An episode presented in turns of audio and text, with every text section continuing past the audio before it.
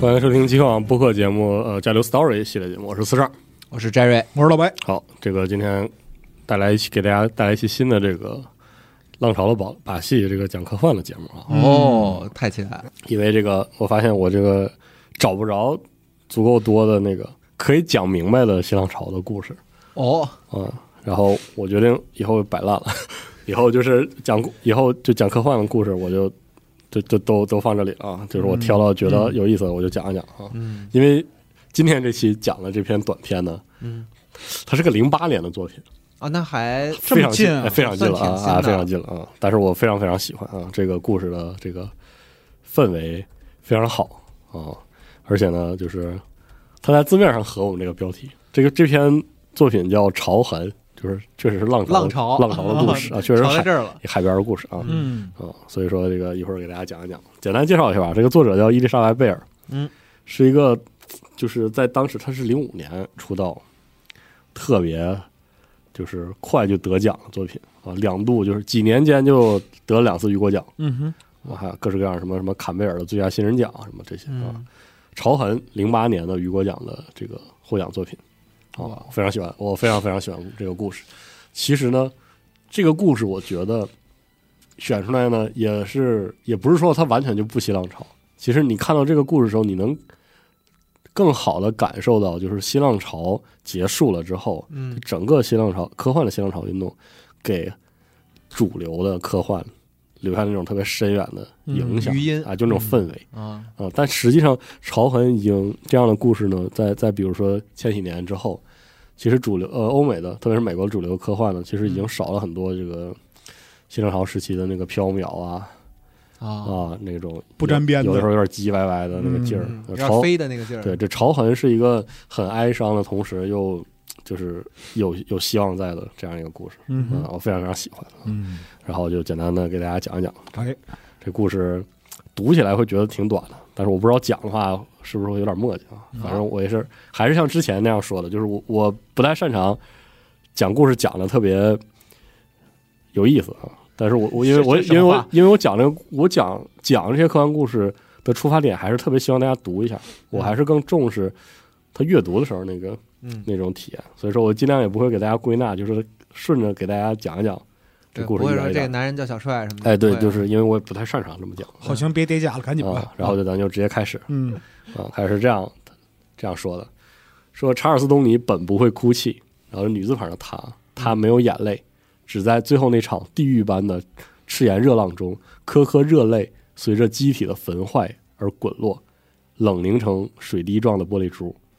嗯，开场的第一句哎，嗯，啊，它是一台这个信息量好大。嗯一台战争机器，嗯而且是大战之后的。嗯，然后接下来说这样的眼泪，就刚才说的，它的冷凝，冷凝的那些其实是金属金属珠，这样的眼泪顺着他的体表滑落，然后划过他那个融化的传感器，无情的奔向沙滩，撞击出叮叮当当的这个脆的响声。哦，啊，有每每逢有这个声音的时候呢，他就把这些小珠都缠起来，连同其他的七零八落的这个小的装饰物一起呢，放进前面它一圈儿，身前它有一圈儿这个装甲网，啊，装甲这个装甲网呢，束缚住他身上这个四分五裂的这个甲胄，嗯，五花八门的破烂呢，全都放在里面，左摇右晃，都不是很值钱，但是他却把这些视作珍宝。嗯，他现在呢做着打捞员的工作，但很可惜呢，就是没剩下任何一个人过来回收他，因为他是仅存的一台战争机器，现在只有三条腿儿支撑，然后他身体呢扁平的泪滴状的主体，非常大，像主战坦克一样。哦，他不说泪滴状吗？对尖的那头呢，耸着一个炮塔，哦，然后两只巨型的那个前爪、钳子嗯，那个爪，还有呢一只这个非常精细的机械手就收在那个炮塔下面，就像那个蜘蛛的那个汁一样，哦，他很会形容这个对，画面，非常漂亮。嗯然后呢，复合陶瓷装甲上呢布满了这种丝丝网网的这个纹路，因为它起着这个抗震玻璃的那个作用。啊，现在呢没有主人的遥控指令了，它就拖着一条这个已经融化了瘸了的腿，沿着这个海滩呢就一颠一跛的走。啊，大概呢他只能就是一个人形影相吊了。啊嗯然后这段的最后一句话说，他与贝尔维德的相遇呢是在海滩。故事又开始了。哦嗯嗯，开始了。啊，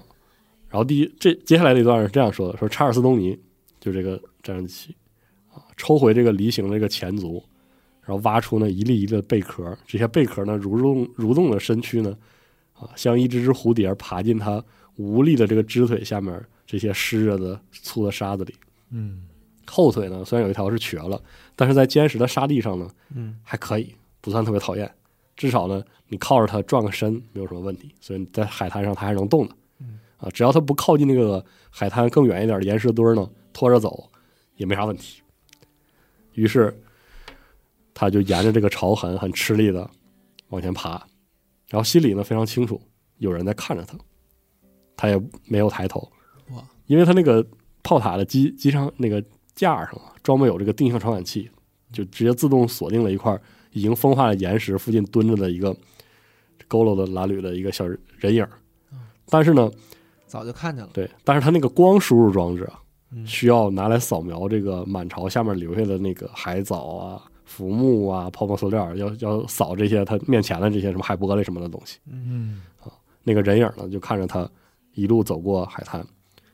然后他也知道这小人影呢没有武装，他经过计算，他也不是威胁目标，没关系啊。嗯。然后他说他很喜欢这个人影边上那块很很怪异的一个平顶的一个砂岩，我他觉得那儿挺好。然后第二天呢，这个人影还在看着他，但这一天呢，这个这个机器啊，收获挺丰富的。他找到了一颗月长石、一些白水晶、一点橘红色的陶片儿，还有呢若干被海水磨成这个乳白色的海玻璃。所以你知道他现在在找啥了啊、之后你会知道他要拿来干嘛。然后下一段，这个人影就吱声了，他问说：“你在捡啥呢？”啊，查尔斯·东尼说：“沉船遗珠。”啊，这几天这几天来呢，这个小小小小孩儿小心翼翼的靠近他，最后干脆就跟在他身边了，就有嗯点像海鸥一样，所以自始至终他都没有用那个光的传感器看对，过，看他，嗯。嗯嗯然后呢，他那个不是拖着他后腿吗？那后腿就把泥土都划开了，然后这小孩儿，那小男孩儿就赶紧把那个泥土中这个沙滩中翻出来那贝壳，嗯然后装到他他自己有一个打了补丁那个网袋儿，啊，嗯他才两个哎拾荒者，对他才哎，肯定是吃的东西，他就想吃的。嗯然后果然隔一会儿，这小孩儿呢从包里拿出一只很小的贝壳，然后又不知道从哪儿拿出一把那个折刀，刃儿都断了，把那贝壳撬开。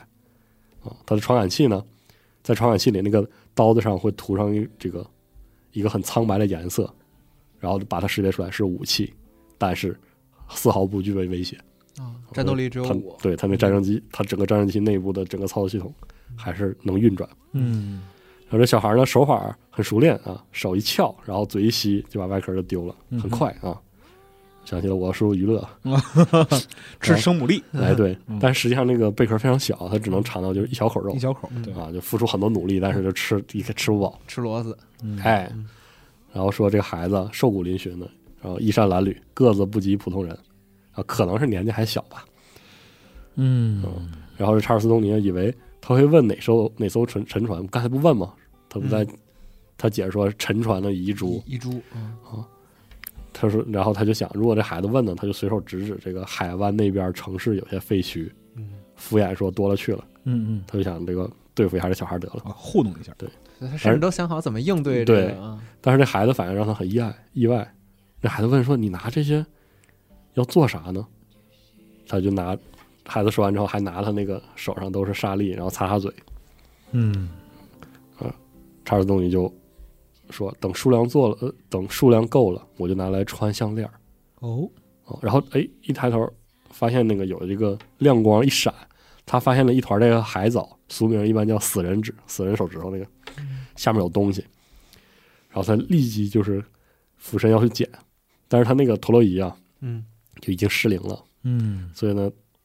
用这个已经失落失灵的陀螺仪的这个数学计算呢，就很勉强才能平衡。嗯然后那孩子就在边上瞅他，以一个非常其实就有点不太稳当的方式，看他搁那够那个那个亮光。嗯他说不行啊，这些做不了项项链啊。然后他说为啥不行呢？他他还呃现聊在上了，对，然后他在那儿还在那儿撑着靠着那个瘸腿，然后说还算我再再低十厘米，嗯没事摔了就摔了，我得把那拿到。嗯那孩子说：“我看你捡这些东西都不一样啊。”然后他又说：“那又怎么样呢图的就是不一？”样。对，然后哎，又又慢慢的又往下俯了几你厘这米，孩子他妈话这么多，哎是吧然后他的液压系统已经开始响，滴滴滴响嗯啊！如果有一天，未来就是有一天，这液压系统可能或者或者它的燃料电池就报废了，它就会以这种姿势直接就僵这儿了，啊，就跟雕塑一样，任凭这个海风和海水侵蚀，嗯而且到时候海潮就会涌上岸，然后漫过他头顶，啊，因为他身上那个护甲甲胄已经有裂缝了，也也不防水了。他搁那儿还搁那儿够呢，然后那孩子说：“那有的圆，有的不圆呀、他管的真宽。对他听对他听孩子说，然后他那机械手把那海藻拨开，嗯然后那里面东西出来了，里面是一块小的灰蓝色的石头，然后雕成一个开怀大笑的胖男人的模样，哦，一个像卧佛一样的那那种是弥勒吗？对然后上面没有没有窟窿。然后查尔斯·东尼呢，把自己撑着，然后直起来了，啊把那小雕像举到这个光下面。这石头结构是很完好的。他抻出另外一只机械手，抽出抽出一个特别特别细，像发丝一样的金刚钻，嗯，把那小象从头到脚啊钻了一个孔，哦，然后把铜丝儿然啊插进去后啊穿起来，打个结儿，然后把它固定住了，嗯啊，然后放进它那个变形那个机机架，外哦，面那个架周围一圈儿不是有个晃来晃去的那个袋子，放那块竹子里。嗯那孩子呢，用指尖还擦他那个小那个佛像，啊，然后那个松手呢，一松手，他就在那个残破那个陶瓷装甲，反正还在晃晃呢嗯。于是呢，查尔斯·东尼就直起来，不让他够那个够那东西。它成了一个这个浑身滴溜着叮叮当当的对这么一个样嗯造型。啊那孩子说说咱那个叫贝尔维德，嗯，查尔斯·东尼说你好，我叫查尔斯·东尼。嗯俩人就认识了认识了啊。这老太太手里要有棍儿的话，对早抽上了。对一个一个机械老太太，嗯，啊和一个小孩儿。是呢，嗯然后这孩子叽叽喳喳的就跟在他后面蹦蹦跳跳嗯啊，直到这个日落时分啊，退潮退的最低的时候，这孩子就在海鸥群之间就跑，然后捡起一把一把的贝壳，嗯浪花里洗一洗，然后撬开就吃。嗯查尔斯·东尼呢不管他，然后呢，但是呢，他打开那个机体上的泛光灯，然后把这个调光亮的辐射范围呢对准这个潮痕，他又这个瘸腿走了走，嗯，又看到一颗宝贝。嗯是一段这个链式链子的上面那个小装饰，哦哦上面缀了几颗非常鲜艳的那个玻璃珠，嗯有少量的这个纽纹的金箔呀、银箔啊嵌在里面。嗯 OK，查尔斯查尔斯东尼就开始了，就把它捡起来，就是刚才那套，慢慢的把那液压系统往下压。嗯，哦，然后他突然得停住了，因为贝尔维德一下跳他前头，哦，伸出他的手，那手指甲都破了，特别脏，嗯一把把那链子抓起来。查尔斯东尼呢，动作就僵那儿了，差点就翻个跟头。啊，因为他在想要不要劈手把那个宝贝夺下来，啊顺势呢直接把这孩子直接拍到海里去。 好哦然后正当他还在那想的时候，这孩子踮起脚尖儿，然后仰起头，把那链子就捧到他跟前儿。嗯啊，这段说说泛光灯在沙滩上投下他的影子，照亮他的发丝与眉毛，就分毫毕现。嗯孩子说：“我帮你捡更容易点儿啊。就瞬间”对的，，然后查尔斯·东尼那个特别精细的机械手臂，就于是在他手里捏住那个链式的另外一点一端，然后把它举起来，在放光灯下一看，就挺长的一段，嗯七厘米，然后上面有四颗亮闪闪的珠子，有点像宝石。嗯然后他他就抬起头，抬起头的时候传来一阵那个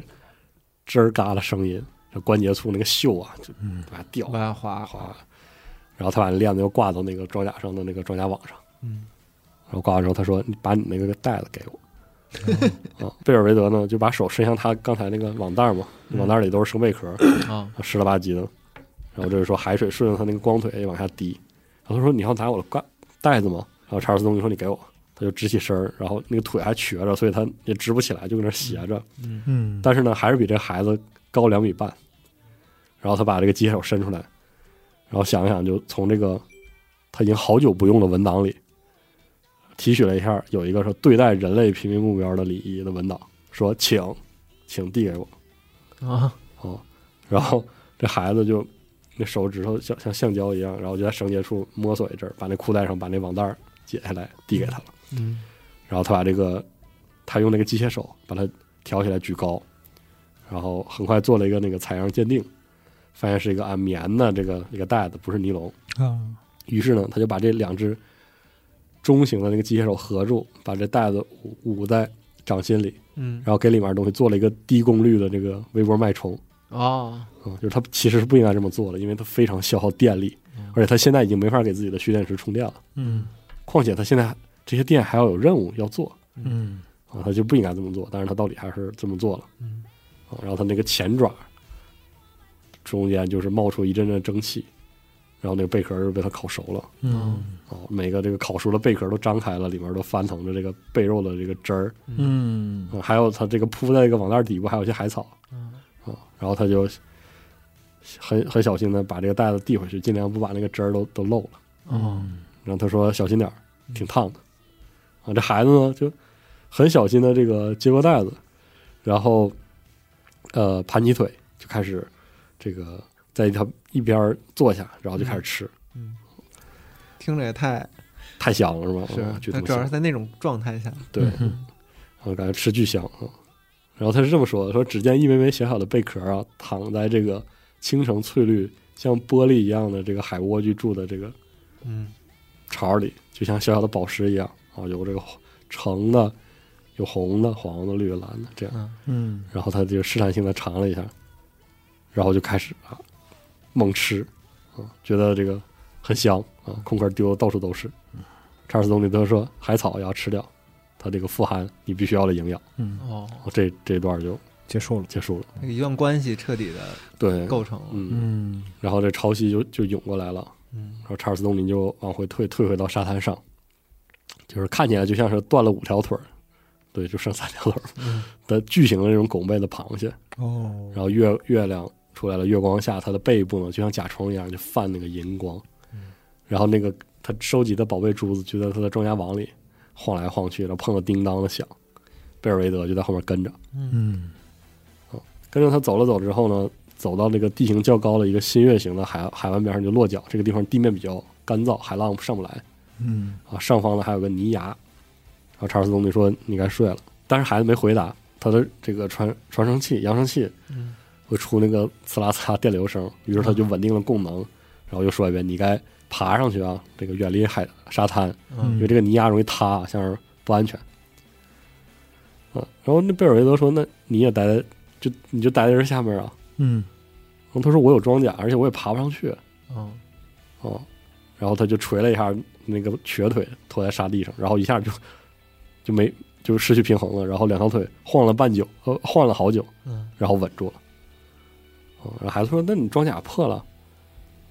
哦，那查尔斯经理说：“没关系啊，你必须得爬上去。”嗯，于是他有俩那个钳子的爪拎起来贝尔维德，把他举过头顶，嗯哦然后孩子就高声尖叫，嗯当时他很担心，哇，我不会把他弄伤了吧？但是很快他就听到头顶上孩子就开始笑，就觉得很高兴，很有嗯意思。它是那种美妙的，对，然后他就把他放到这个这个泥崖，这个就是这悬崖外的一段路的小小路上，嗯，然后他就爬上去了。开始养孩子了。对，然后他又把这个放光灯把那小路小路嗯照亮，说你上去吧。然后那孩子就爬上去了。啊，最后这段最后一句话说，在清晨那孩子就回来了。哦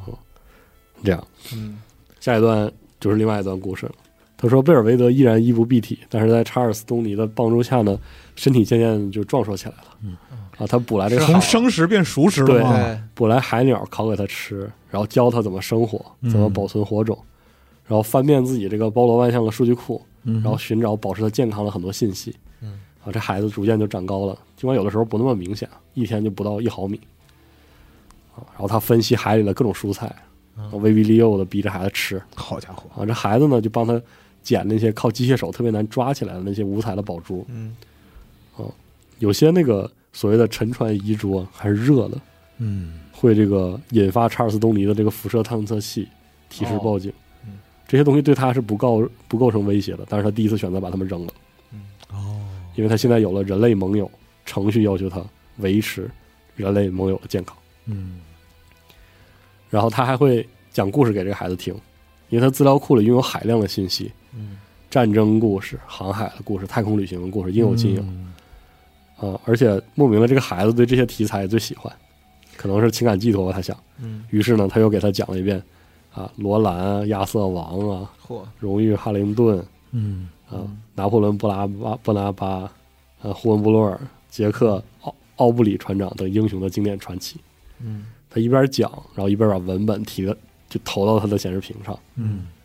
然后这孩子就开始跟着他念读，所以而且越读越快嗯，比他想的还快。然后夏天就这么就结束了。到了秋分的时节，他就收集了足够多的这个藏品啊，这些沉船留下的那些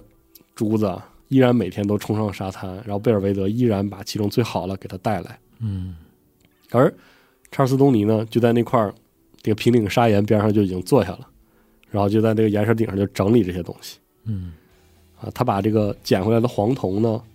用自己这个拉丝的那个模组做成铜丝儿，嗯应该就是它的占地功能中的一部分。然后穿上珠子，然后把这头儿换焊紧，然后做成圆环嗯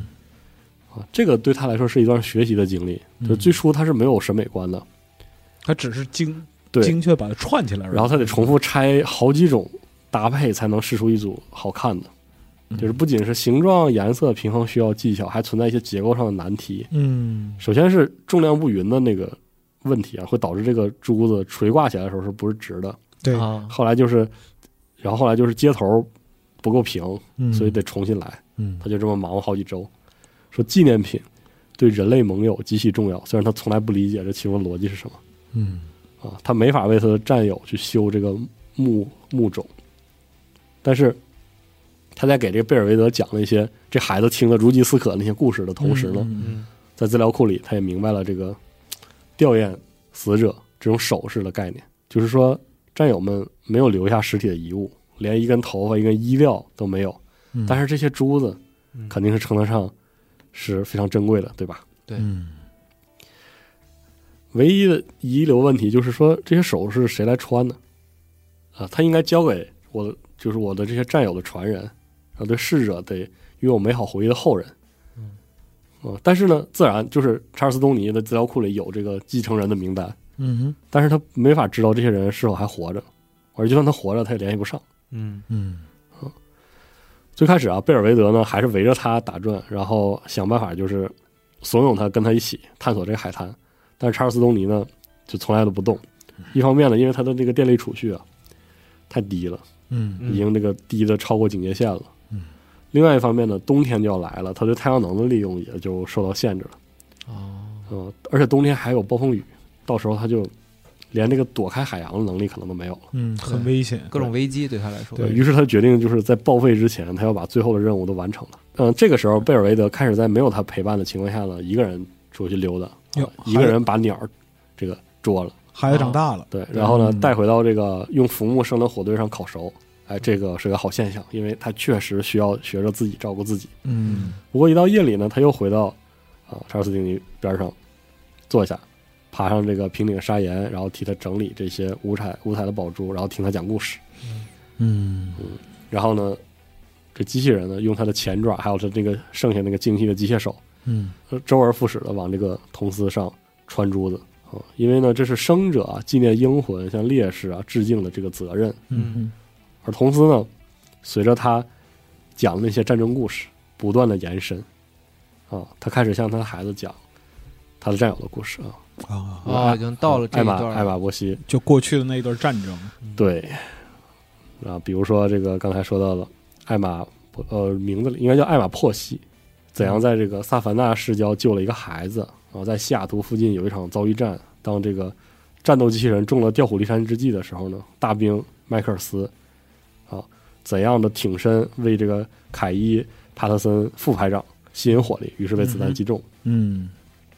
贝尔维德呢，仔细的听，听完马上就能复述这个故事的梗概。虽然在很多细节上还会有出入，嗯但是呢，这让这个机器人很很高兴，很欣喜，说这个孩子记忆力很强，但是比不上这机器。有一天呢，贝尔维德照样去了沙滩，然后远离查尔斯东尼的视线，但他突然就听到孩子在尖叫。哦查尔斯东尼已经好几天没有挪挪过身子了，因为他以一种这个极其不舒服的姿势就蹲在这沙滩上。嗯保持稳定，对，然后那个瘸腿就斜在他身上，然后他用一个这个工作台，呃，就是用这个砂岩当做工作台，上面还有摆摆着这个没完工的项链儿。嗯但这个时候他立马就把这个三条腿全都用上，把自己的身子就撑起来嗯啊！这砂岩顶上的这些彩石啊、玻璃、铜丝什么的，散就是散落一地嗯啊！他居然一下就猛一下就站直了，让他自己都特别吃惊。但是他走起路来还是脚之间都会嗯互相绊来绊去，因为他头挺哦好轮仪已经失灵了，没法保持稳定。嗯这个时候，贝尔维德又听到了这个喊叫声，他就身子一晃，差点就摔倒。攀高肯定是攀不了了，嗯但查尔斯东尼还能跑，赶紧过去。然后他就开始跑嗯，他就瘸腿在这个沙地上就刨出这个很深的这个沟，潮汐也涨起来了，他就不得不在这个海水当中趟过去。虽然那个海水是腐蚀性的，嗯然后贝尔维德身影呢就消失在一个突出的岩石背后，他就飞快的绕过去，你就看到这个孩子被两个体态更高大的人打倒在地，啊，其中一个人呢拿棍棒举过头顶，呃，另外一个人抢走了这个贝尔维德破烂的那个袋子，啊，啊，那棍棒呢打中了贝尔维德的大腿，他就高声的这个惨叫起来。嗯查尔斯·东尼呢不敢用他的这个微波投射器，但是他还有别的武器，有一杆这个带有精准定位的这个激光的化学推进枪。嗯啊，适合这个狙击，嗯嗯，而敌方呢都是软目标，啊，没有防弹背心。哎，然后这都这段结束了，嗯那下一段就是其实战斗结束了嗯啊，啊，也遵照战斗礼仪，他把尸体呢埋在沙滩上哦，送走了。对，嗯啊，这是他的程序设定，嗯，啊，他的程序设定就是对阵亡的敌军的以礼相待管杀管埋呗。对啊，啊。贝尔维德呢现在呢没有什么事儿了，他给他的伤腿呢上了夹板，处理了擦伤，呃，但是根据他判断呢，以这个孩子的伤势呢就没法帮他处理这个阵亡敌军了啊。嗯，啊，当然了，所以就就是是沙地很松软，挖坑很容易。确实，嗯，但是他已经没有能力让这个尸体不接触海潮了，他已经没有劲儿了哦啊，埋完了，嗯他把这贝尔维德送回他常住的那个石头那儿，然后开始捡他地上散的那些珠子，嗯那动力消耗的是不是？很厉害。嗯，然后下一段嗯，就还好啊他那个孩子腿啊没有断，就受了点扭伤和擦伤，而且这个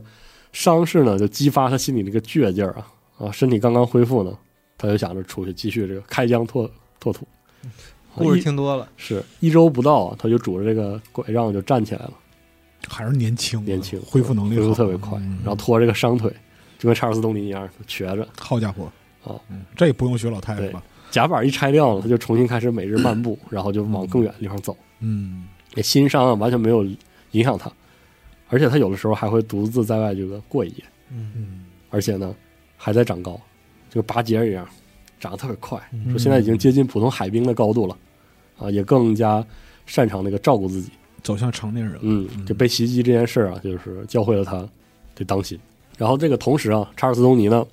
精心的制作这些吊唁的这些首饰，嗯因为他必须让每条项链呢都承载着起一位烈士的那个分量嗯哦，啊。现在呢，进度只能放缓了，因为夜里他没法继续赶工了，就是救孩子耗费了太多他存起来的能量啊果然嗯啊。他算完，如果要在电力耗尽之前完成了，就得放弃这个泛光灯的功能，嗯就是晚上就没法开灯了所。以就不能夜间作业了。啊，嗯借着月光，其实他看东西没有任何障碍，明察秋毫。嗯但是呢，他的这个就是液晶摄像仪，就是低光视镜和热视眼，嗯，在配色方面没有用。哦，他穿珠子得看着眼色，嗯他晚上看不着。 啊，他说他要做四十一条项链，嗯排里的每一位战友都要有一条，他也不会找借口偷工减料嗯哼啊。不管动作是快还是慢啊，都是和这个太阳和潮汐在赛跑。到第四十条项链完成的时候，已经是十月份了。嗯白天已经渐渐短了，他做多少条？四十一条。哦，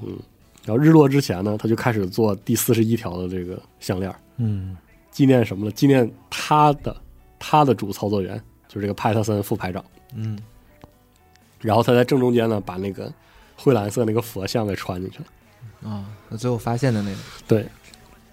贝尔维德好几天都不在，这很很正常啊。嗯哼然后这条项链今晚呢，肯定是也也整不完了。然后他进入休眠状态，就等待太阳升起。然后突然被这孩子的声音唤醒，这孩子叫他说：“查尔斯·东尼。”然后突然就惊觉，然后就听到另外一声很异样的、很细弱的那个呜咽声，嗯，声音呢可以识别为诱饵。啊，但是呢，从他的臂膀中看那个热成像的那个，这看的不是小孩儿嗯啊，是条狗哦，啊，是幼年的这个德国牧羊犬。哦呃，就跟那个有时候和这个他说，就跟有时候和 L 连联合作战那个军犬部队那里那些军犬一样，嗯这个军犬啊，从来不为它的存在而困扰，但是很多训犬兵呢，反倒怕它，哦虽然他们自己不承认吧。嗯啊，而帕特森复牌呢，就曾经劝其中的这么一个训犬兵说啊，你看小茶是吧，这不相当于一条巨型的公鸡犬吗？嗯啊，说完他会很夸张的揉一揉这个查尔斯东尼这个望远瞄准镜的这个后颈，就是他的后后脖子，啊，然后就引来一些撸撸机甲，对啊，就相当于拍狗脖子似对的，啊，嗯引来一阵笑声啊，是他这个这个排副排长是个很很有意思的人，嗯，然后这个小狗受了伤啊，然后这个血呢从这个伤口中流出来，流过他的后腿，查尔斯东尼正常问候说：“你好，贝尔维德。”啊，这孩子说：“我找到条小狗。”然后把这小狗放下了，嗯，查尔斯·东尼说：“你要吃它吗？”贝尔维德急忙打断说：“查尔斯·东尼，他受伤了。嗯，”然后查尔斯·东尼说：“你想让我照顾他？”那孩子点点头，然后他仔细思考了一下，他需要光源，就是能量，这个能量消耗了补充不了，嗯嗯，此外得用抗生素，得用凝血剂，得用手术用品，而且还没法保证这小东西一定能活下去。嗯但是犬类确实非常有价值，他知道，因为训犬兵呢对军犬尊重有加，嗯可以说超过了帕森复复牌对他的尊重。他资料库里找了找，发现有储存有这个兽医医药相关的文件，嗯于是他就把放光灯打开了，然后访问相关文档，开始。要天开始消耗，对，天亮之前呢，他就把手术做完了，电池呢没耗尽，但是能量确实没剩多少。嗯，那太阳就升起来了，然后小狗呢、呼吸平稳，然后腰啊腿上的伤都缝合了，嗯抗生素抗生素效力呢也生效了，这算救回来了，救回来了。嗯然后他回到最后一条这个项链的工作上，因为这个进度就必须得加快了。嗯嗯而且呢，这帕特森复牌的这个项项链包含最美丽也最脆弱的那个珠子，查尔斯·东尼就怕弄碎，所以才留到最后嗯。他觉得自己这个经验最丰富，嗯于是呢，时间就一分一秒的过去，他的动作就越来越慢，越来越慢，越来越吃力。啊，因为太阳升起来之后，呃，临近冬天的太阳赋予的能量呢，就没法弥补之前那个消耗。嗯他就把这个珠子一串儿一串儿一串儿的串起来，变长了。嗯小说里这里非常清晰的、明确的一个一个写啊，零碎的白蜡、陶珠、玻璃、珍珠母，然后这个玉髓佛像。嗯，为啥一定要选这个玉髓佛像呢？是因为帕特森复牌之前说过，他是查尔斯·东尼的操作员。为什么要选这个玉髓的佛像呢？查尔斯·东尼这个词嗯就是嗯玉髓、玉髓石的意思。哦它这台机体的名字， ，Charles Downey，嗯，哦是那么来的。然后呢，太阳到了中午了，太阳能激增，于是查尔斯·东尼呢又有能量，动作就赶紧又快起来嗯。然后小狗呢在那吃这个贝尔维德给它带来的那个鸟肉，嗯哼，然后躺在这个查尔斯·东尼的影子里就睡着了。而贝尔维德呢爬上岩石，然后就开始蹲在这个他完工了项链的边上。嗯然后孩子开始问，说这条是给谁做的呢？就开始摸他这个，他做完了这些项链都垂在他的这个机械手上。嗯然后查尔斯·东尼跟他说，这位这条是给这个凯伊·帕拉森做的。嗯嗯这个时候他在穿一颗这个绿棕色的陶珠，这个珠子上面的斑点啊，就像这个迷彩一样。哦然后贝尔维德就说啊，凯伊骑士是吗？他处这孩子已经处于这个变声期了。嗯嗯但是他还是完整的把这个词讲出来了，然后他还会背诵说凯伊骑士骑士啊是亚瑟王的这个马官，在马厩里照料他的这个战斗机器人。啊，这是亚瑟王传说里边一对部分，，他说，然后他就说完，然后回忆起这么多很很得意。哎，然嗯你后查尔想斯东尼说，你想想看，这个就是装甲亚瑟王传说对还还是挺带感的，是是是然，后查尔斯东尼说，你把这几个凯伊记混了，记混了，啊，记混了。而且接下来说，过一阵子你就应该离开这儿了。嗯，他又把另一颗珠子穿上这个长链儿，然后就封好这个头儿，然后又开始拿这个他那个精细的机械手开始加工这个铜丝儿。嗯然后贝尔维德说：“但是你爬不上海滩呀，你爬不上来啊。”说着，这个贝尔维德呢，拿又拿起一条项链，在双手间这个抻开，非常漂亮。这个串这个整串儿珠子华光璀璨啊！这条项链呢，属于罗戴尔。这孩子呢，就陪他坐着。太阳又逐渐西沉，他动作就慢下来了，嗯因为他现在呢，行动完全依赖太阳能，夜里呢就得休眠。嗯啊，其实等到雨季再来临呢，海浪就会过就会上来对没过他全身，在那之后呢，到那个时候，太阳就没都不会把他唤醒。嗯于是那个查尔斯汀说：“你必须走。”前爪呢还停了，他这个前爪本来还在这个套这个链子，然后嗯他停了，然后他又撒了谎，说我不希望你留在这儿。嗯，孩子说：“那这条项链是给谁做的呢？”这边还根本不理，嗯，对，孩子不接话， 嗯海滩上那个小狗还在那儿呜呜的叫。嗯嗯查尔斯汀就说：“这条项链是给加纳的。”然后随后呢，他又给孩子讲加纳、安东尼、嗯，贾维兹、罗德里戈兹、帕特森、怀特，啊、沃斯德纳啊、一些这些战友的故事，然后一直讲到天色黑了，嗯，他的这个声音和显示屏都打不开了。哦，呃，第二天清晨呢，第二天清晨，他这个孩子穿好了帕特森的这个项链，嗯，放进了查尔斯东尼的爪子里，那前爪里。这孩子肯定就是整晚就就着那个火光穿，嗯啊，他帮他完对。成然，后他说：“这个这珠子我没法固定这个固固定这个珠子，我没有你那个手。嗯于是把这个链子摊在他的那个钳子上的爪上，嗯然后查尔斯东尼就挨个的固定数这个珠，数着。然后这小狗这个时候其实已经能站起来了，但还瘸着脚，它嗯，在这岩石底下闻来闻去，然后叫，嗷嗷的叫，看着什么都叫，嗯爬也爬过来叫。嗯然后查尔斯东尼就把它封上。忙完的时候呢，伸手把这个项链挂到这个贝尔维德肩膀上。嗯而这贝尔维德就是很笔直的站站起来，站定，立正。这孩子脸上已经长出这很细的这个细毛了。啊，哦，然后他回想起海军的那些战友啊，这个他回忆，嗯男性呢把脸刮得很干净嗯啊，女性呢脸上不长这个东西。啊，这是孩子说：“你说这是为凯伊骑士做的。”孩子把那个长帘这个捧起来，然后品味这个光泽。嗯然后查尔斯·东尼回答说：“这是为了让后人能够纪念他。”嗯也没有纠正说这孩子记错了。啊，是我我刚才歧想，视就歧视吧，嗯没力气没了，类型啊。他捡起另外四十条项链，加起是很重的，他也不知道这孩子能不能扛得住。嗯那还接着说，请你把凯伊记住，你还记得这哪条属于谁吗？这孩子就一个一个的把那些名字都背下来，嗯然后他就一条一条的把项链都递过去嗯啊，罗杰斯、罗戴尔嗯，啊、范米提尔、珀西，就每一条其实都是战死的一个战士，对对嗯然后这孩子就铺开另一条毯子，他都不知道这毯子孩子搁哪弄来的，也许是他找小狗的地方吧。嗯，反正呢，这孩子就把这些一串串项链就摆在这个海军蓝的这个羊毛毯上，在这个毯子上就光辉熠熠。这老机器人说：“你帮我复述一下罗戴尔的故事。”然后就拿那个爪子摸罗戴尔那条项链，嗯这孩子马马虎虎的讲了出来啊，但是中间混了一半儿什么查理斯大帝旗下呃麾下的嗯罗兰呀、奥利弗的传奇。那总的来说，故事讲的不错啊，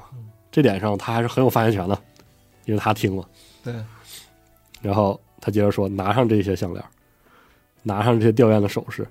带给人们，把故事讲给他们听。他们应当交给缅怀并纪念英烈的人。”孩子说：“那我上哪儿去找这些人呢？”他说：“海滩上没有。”然后查尔斯丁尼说：“对，这儿没有人，你得去别处去找。”嗯啊，但是孩子不肯离开他，然后天气逐渐冷了，他就带着这个小狗在沙滩上就是上下的走。而查尔斯丁尼呢，就睡的时间更深更长，除了正午之外，太阳给他的能量已经没法给他唤醒了。嗯然后雨季又到了，海浪开始拍这块儿，拍打他所在的这块儿这个嗯平顶的岩石，然后溅起水花，这些咸水啊溅在他身上，让他这关节越来越僵硬。嗯但还好吧，没有侵蚀到这个处理器，那也就是时间问题了。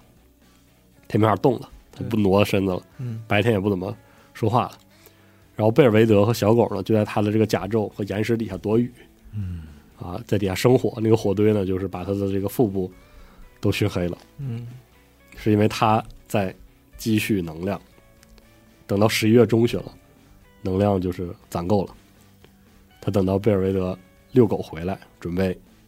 要嘱咐他几句。他说：“你必须离开这儿。”嗯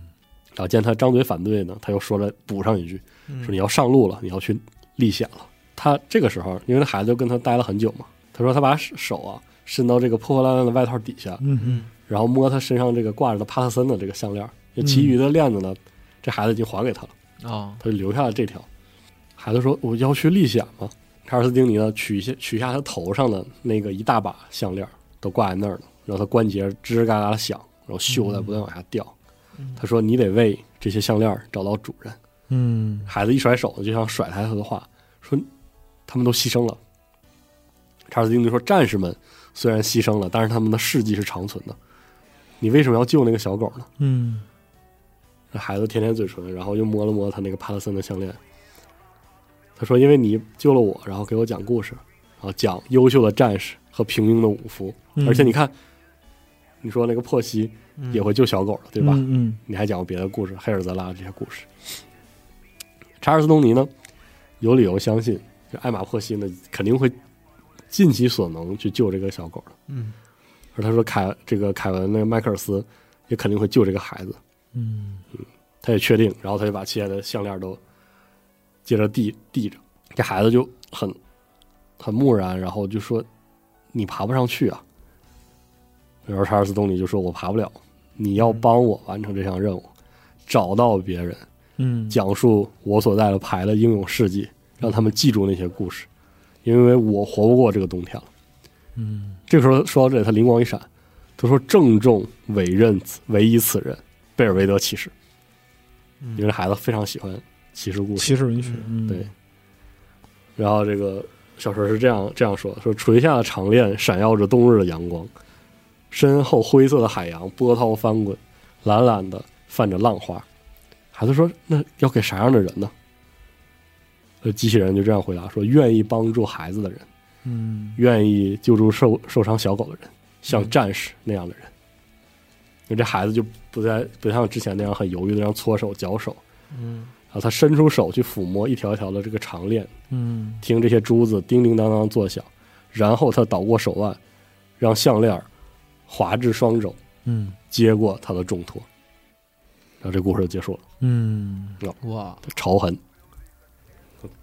就是其我第一实次也是在《科幻世界》的译文版还是在哪，反正看了一篇这个短片，让我印象非常深。嗯啊我之前在在节目里不时也提到过，我说我有个故事特喜欢，嗯但当时我不记得是哪篇了。啊而而且前几年有好多人问我这个故事，嗯然后当时我都没找着，我找了半天，嗯，哦，但是就是整个这个情节，我印象特别深，我特喜欢，原文也不是特别长，不是特别长。嗯嗯，然后就找来找去，后来发现在那个未来的序曲，嗯，那个二十一世纪的那个小说选找到了这些，哦嗯，曾经找到了，这无是另外一个我非常非常喜欢的故事。嗯哦，我觉得这故事就是。就是典型那种嘛，言有尽，意无穷的那个故事是啊、嗯一个而一且个后启示录的故事，而且背后信息量非常之大，非常大，对特别好。它勾勒了一个特别嗯，特别完整的世界，对，他特别擅长用一句话，对嗯然后里面有大量的你不知道的词儿，但是影射了一些你好像知道的事儿。是的， 就对哎是所以说，我觉得这个故事吧，也跟很多香草故事一样，讲出来呢还是挺破坏它的美感的。你这读的时候，嗯，你会发现他不需要把这事儿说完，对就带两句，你就你就大概知道了之前有一个这样的故事，嗯有一场有一场战争，嗯这战争把这个文明摧毁到什么程度，你并不知道。嗯但是呢，就是有关人类的那个部分在传承，就是特别就它是一个历史，它是一个有关历史的故事，嗯讲了很多事儿，就是说人类是通过传承历史、嗯，传承这个记忆对，延续的。对他从从前段儿是这种嗯求生的对传承，嗯就是怎么活下去这件事儿的对传承，到后来整变成整个变成历史，对，这就是变文成明。故事。文明是这样的，嗯就甚至他自己也是历史和文明的一个环节，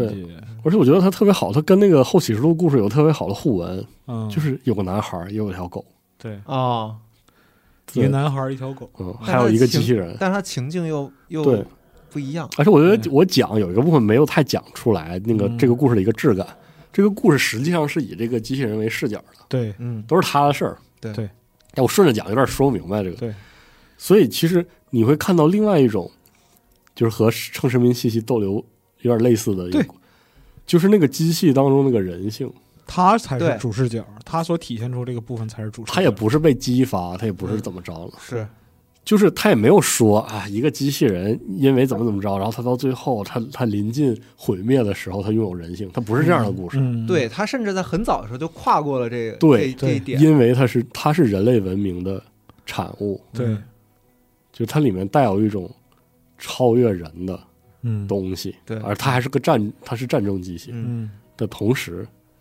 然后他又是人类精神的传对承，者，它会告诉你什么样的是人，就我在听这个故事的时候，有很多他那个环节，就嗯你看他忽然之间的行动，对让你瞬间觉得啊，是不是就是要在影视剧里，对就是各种音乐应该都推对。嗯高，就这人做了一个但完全。是我觉得这故事特别好，就在这点，嗯，它不是要讨论对他不这是个要机械怎么着了，就啊我没跟你聊这对个，不是要我聊我的怎么变成人了，他不是讲那个事儿，对然后他他下一个瞬间转身就告诉你，他说根据什么什么的法则，啊对，嗯，我应该做这样这样的行为，对，嗯对，他你又会他觉又得落回来，这不重要，你会看到就是他的很多事儿都是一种自然而然的这样一个行为，嗯，啊，你不用去探讨他为什么做这些行为，就是特别好。这个嗯这个这台机器，这这个查尔斯丁尼或者查尔斯东尼这个这台机器，嗯而它有一种母性，嗯，就是特别设计的特别巧妙，在在这个部分上，是，嗯，而这故事呢又很平静，嗯就没有啥特别大的事儿，除了还有那孩子遇袭，嗯，然后没有大事儿，嗯，然后他也没写，因为他是这个时候那一瞬间就亮出了那个惨烈的战争的啊嗯对一个侧面，就想起掏出他的武器，他信息量太大了，软杀伤两下对就完事儿了，就是因为他这太好个你想想看啊。就是我们还是回归开头、嗯说一句，就是查尔斯·东尼本不会哭泣，他没有眼泪，嗯只在最后那场地狱般的对赤炎烈热浪中，嗯颗颗热泪随着机体的粉坏嗯而滚落，对冷凝成水滴状的玻璃珠。嗯啊，这说明的一个问题就是，最后那一场赤炎热浪就是核战。嗯对，那为什就是什么样的温度能让光学传感器嗯就光学玻璃对都烧化了？是对，是几千度的高温。是那么它其实离这个位置很近，离就是最最终的核战的这样一个结果很很近。包括说他哀悼的那些人，其实他身边所有人类都死了，对对，一个没留。是的，就其然后实这里面每一个点都可以扩充到很对多，但是他用词非常的包括他这个故事中考究又对精巧，唯一的人类之间的互害嗯，就是原始部落的原始部落的那一套，嗯非常想选的非常巧，他没有设计成我们熟悉的，比如说风格麦麦克斯那种，啊，明白吧？就是兼有技术和原始性，没有没有技术，朋友没有写的技术非常的对直白。嗯所以说这个故事，反正就是我特喜欢，嗯，就是一个好故事。他所能够做到的也只是把文明的火种，就是嗯人类的口耳相传的故事嗯，传递给剩下的孩子。对，对就是特妙这个故事，而且然他后讲的故事，包括他背后的那个。可以说带有这个军事科幻的主题，嗯他所讲的也是一个特别好的故事，就是我觉得这个精神和这个光环黄金期的时候讲的故事特别一样，嗯就是那是普通的士兵的故事，嗯啊，是的，不是比如说某个英勇作战的英英雄式的战士，他不是那或个者视角下的某个领袖的嗯啊什么没有没有普通的战士，在都没有在在最后的毁灭一切的战争中，他们就都死掉了，对嗯但是他们的记忆呢，他们的事迹呢，被一个机器人，然对嗯后传给了一个孩子，在那个孩子活生生的大脑当中混杂着他很他又多变成了新的人类传奇历史中的故事，对嗯成为了接下来的新的这个传奇。嗯我忘了我之前是看谁的访谈，啊嗯可能是尼尔尼尔盖曼的访谈。嗯嗯然后别人就是他说他当时问别人，就是怎么写这个短篇小说，哎，然后他去问了一个他心目中的短篇小说的一个大师吧，好，然后人家告诉他的是，就是其实我的短篇小说都是所谓的长篇小说，但是我直接把它最后一章给写。写了嗯啊，很合适。但是这很个合理这个故事就是他他又有那个、那个哎我听过味一个类似的观点，道啊，我说我不会写故事，然后他就对面就跟我说，你就写故事最后一刻的样子，嗯啊，从这里开始练。对他又有那个地方，对，但是嗯你又深刻的知道这故事讲的其实就是最后这一件事，是的，对他又有那个整体的地方，又有他那个是的，因回为味无你穷的能把故事的结尾写出来，这个故事在你自己心里就讲完了。对，确实是。对，这个故事在你自己的就是意识之中，它其实是已经是一个完整的事儿了嗯。那么，你需要有时候需要传递的，其实并不是这个故事里边所有的东西嗯，啊、你也没有必要，是，也没有必要，你只要描绘出那一时那一刻的那样一个嗯，场景，或者说是你的情绪是什么样的，就嗯足够了。是对。所以在最后呢，就是说，也是说用这篇故事，这样一个二十一世纪的科幻故事啊，给这个嗯，浪潮的把戏这个系列的节目呢，这个调性做一个转变，嗯就是说以后呢，当然了，我我要是能找到，我大概能就特讲别能讲明白了新浪潮故事，我还是会讲。嗯，但之后呢，我确实就是混着，就只能混着讲，混着我来也懒得开别的。嗯对，我以系后列就对，啊我就在这儿给大家讲科幻故事，短篇的科幻故事就在这儿讲了。嗯而且我我还是说回来，我还想再说一下开头那个感觉，就是这个故事很有新浪潮故事的质感。嗯但是没有新浪潮运动当中的那个历史时期赋予它的一些迂腐的，嗯还有时代时代局限的那个东西。嗯嗯，就是我很喜欢看新浪潮故事，但是我必须要承认，特别是我为了这个录这个节 目翻找很多故事的时候，嗯嗯除开新浪潮时期的大师中的大师，以嗯及那个阶段里，比如说被坎贝尔提主义排斥在外的那些所谓的软科幻的大师，嗯的的一部分作品之外，其实大部分的新浪潮的故事就是很容易导向，比如说不可知论啊，嗯诉诸这个神秘主义或者诉诸这个神学嗯神学解释什么，就是嗯你读完会觉得不是特别痛快啊啊，而且更不用说它里面这蔓延的这个这种悲观主义情绪，嗯其实它导向一个不可知就还好。特别是如果他写的很好的话，那故事都会特别美啊！嗯啊，看完是就是或者看完讲完还是很有意思的。是的，嗯但是就是有的时候有些故事吧，就是丧了吧唧的。你会觉得怎么又是啊，唧唧歪歪的，然后就是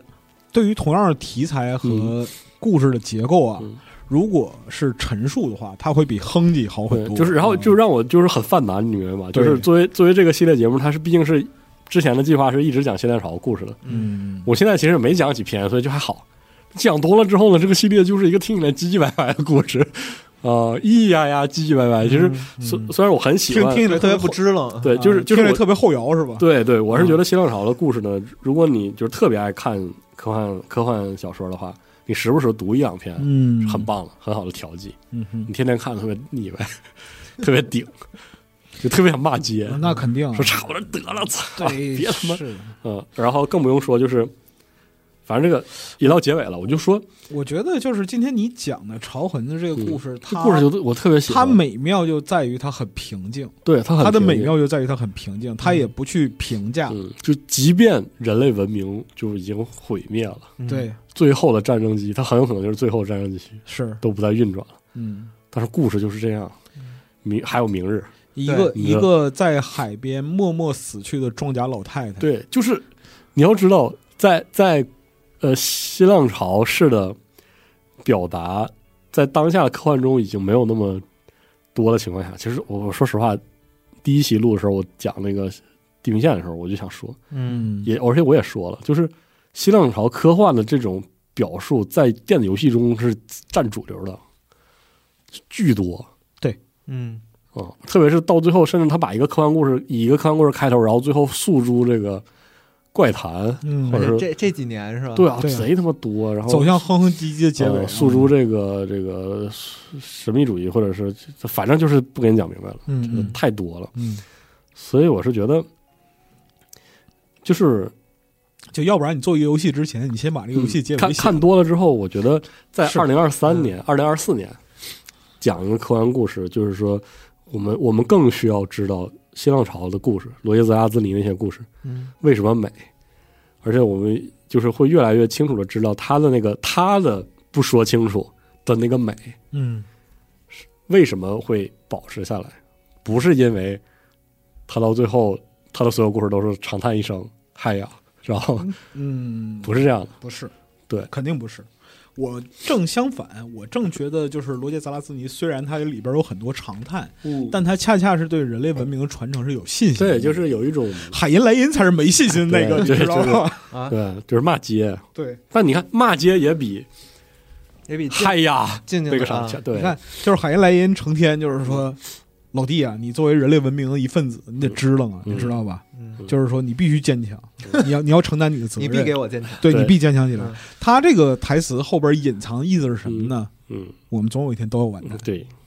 他是一个极致的悲观的人，所以说嗯他才会告诉说，在我的科幻里边，就是我们要坚强，我们就要是去创造秩序。嗯，就是在这一点上是一个我我对呃新浪潮，包括新浪潮的结晶，就是说这个赛博朋克，嗯我虽然喜欢也不满的一个点，就是赛博朋克跟新浪潮相比，它就是往回找，它就是找回了一些对技术的明确表达，嗯然后它使得很多新浪潮作品中那种无处挂载，然后也无法具象化的那种失望和绝望，嗯，变成了那个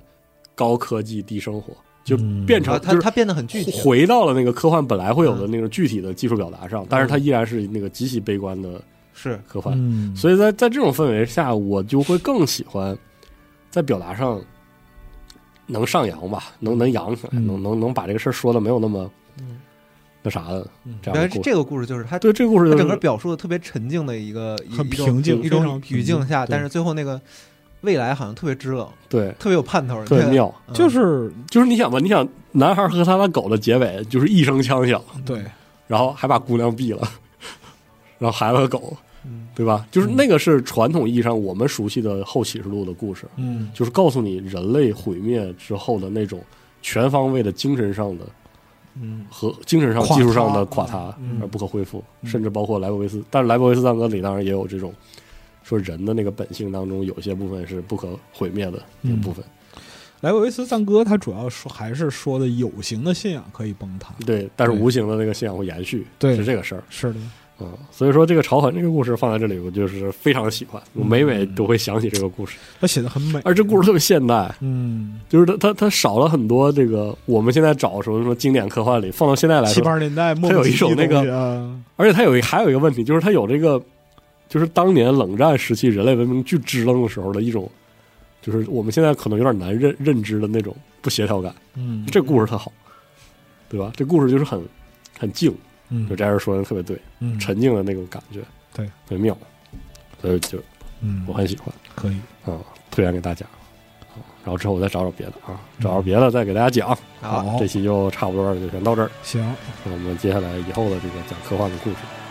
这节目再见，下次再见。拜拜。拜。